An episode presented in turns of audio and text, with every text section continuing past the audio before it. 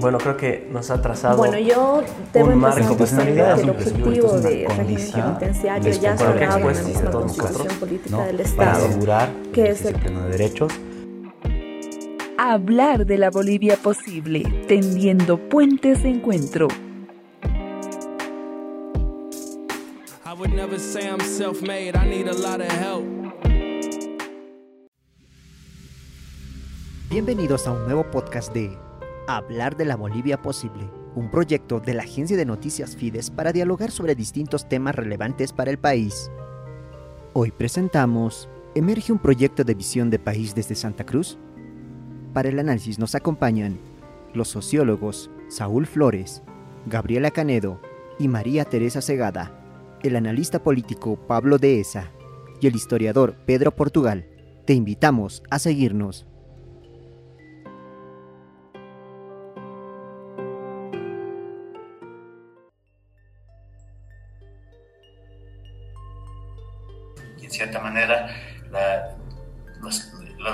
Que se ha hecho como, como las huelgas, no sé, el, el bloquear los puntos estratégicos, para mí sí ha tenido buenos resultados.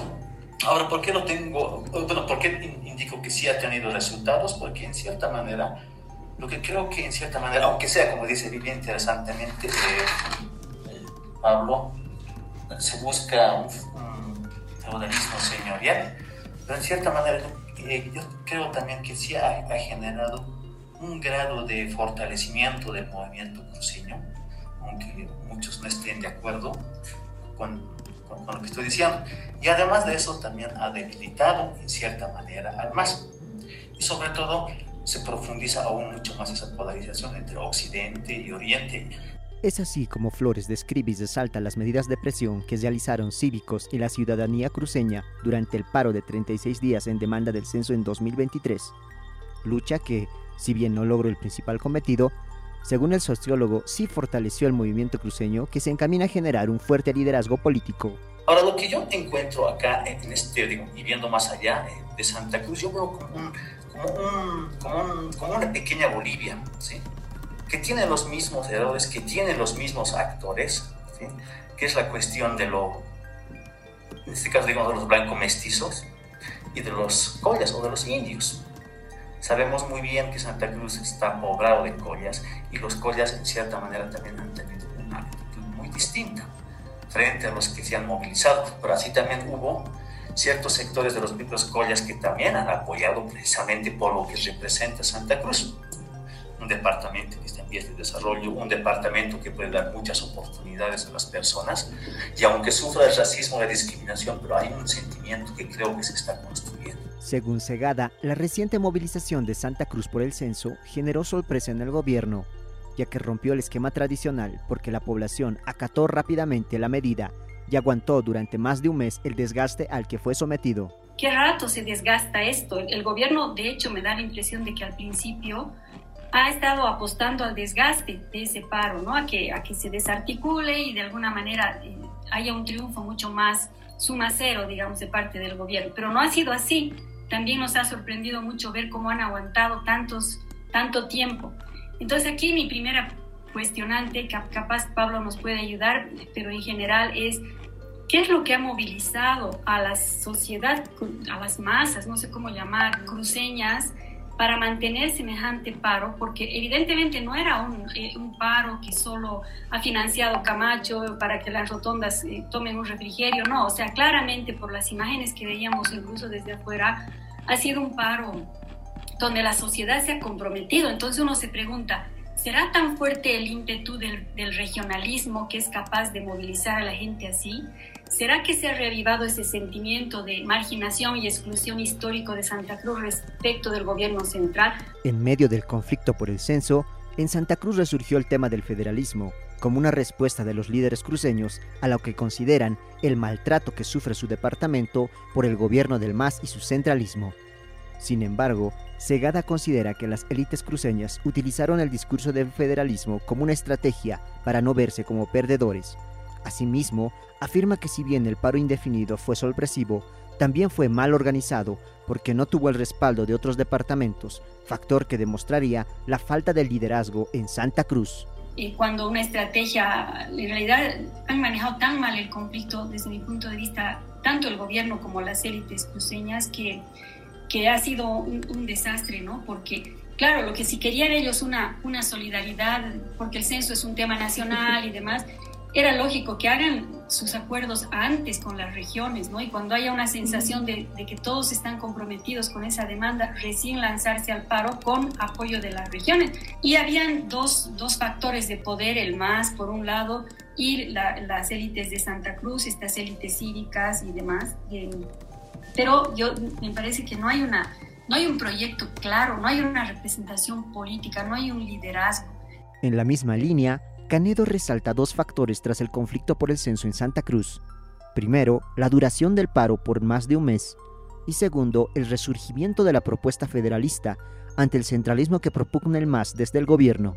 Es para mí un reavivamiento eh, del conflicto 20 del 2019 Em, a nivel político se puede ver esto, pero también interpela el hecho de que 36 días la población ha aguantado, cuál es el, verdadero interés de la gente, está muy enojada con el centralismo, es con el MAS, es con el COLLA, es con el tratamiento que reciben, ¿no?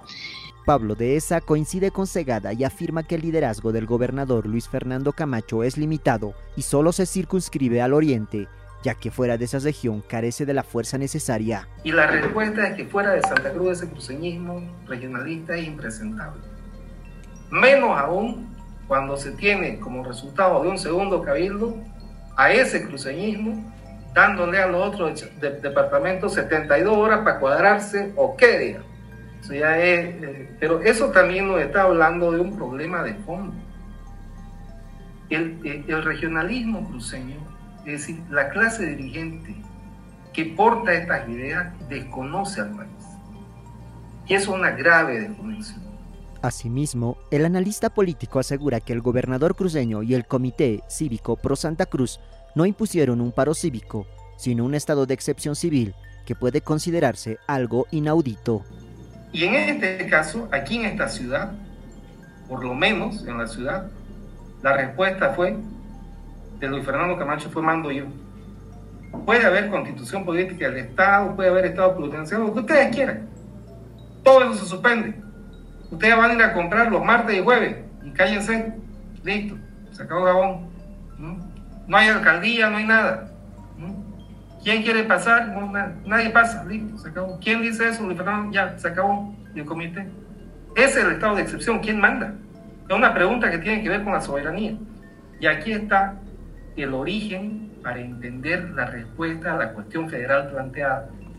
En un análisis más global, Portugal reflexiona y afirma que en el paro de Santa Cruz por el censo no hubo ganadores, sino perdedores. Según el historiador, uno de los grandes perdedores fue el movimiento al socialismo y su proyecto del Estado plurinacional, que no resolvió los problemas de las regiones. Eh, y claramente eh, lo que se puede mostrar como tanto que pierde es todo el proyecto político del MAS y toda la estructura del MAS, sin que haya necesariamente, digamos, un, vencedor. ¿Por qué? Porque acá, digamos, el hecho de Santa Cruz, con todas sus valencias y características, muestra que eh, realmente no debería haber sucedido si las reformas iniciadas por el MAS hubiesen tenido efecto y hubiesen incidido en la realidad.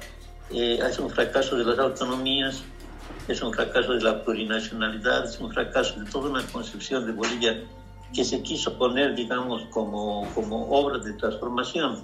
Finalmente, para Portugal el conflicto por el censo ha develado la necesidad de nuevas propuestas políticas y que regiones como Santa Cruz, el Alto y el Chapare definirán lo que acontecerá en el futuro.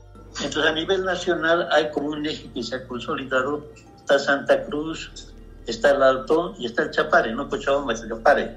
Entonces estos son tres los actores políticos que van a definir lo que pueda acontecer.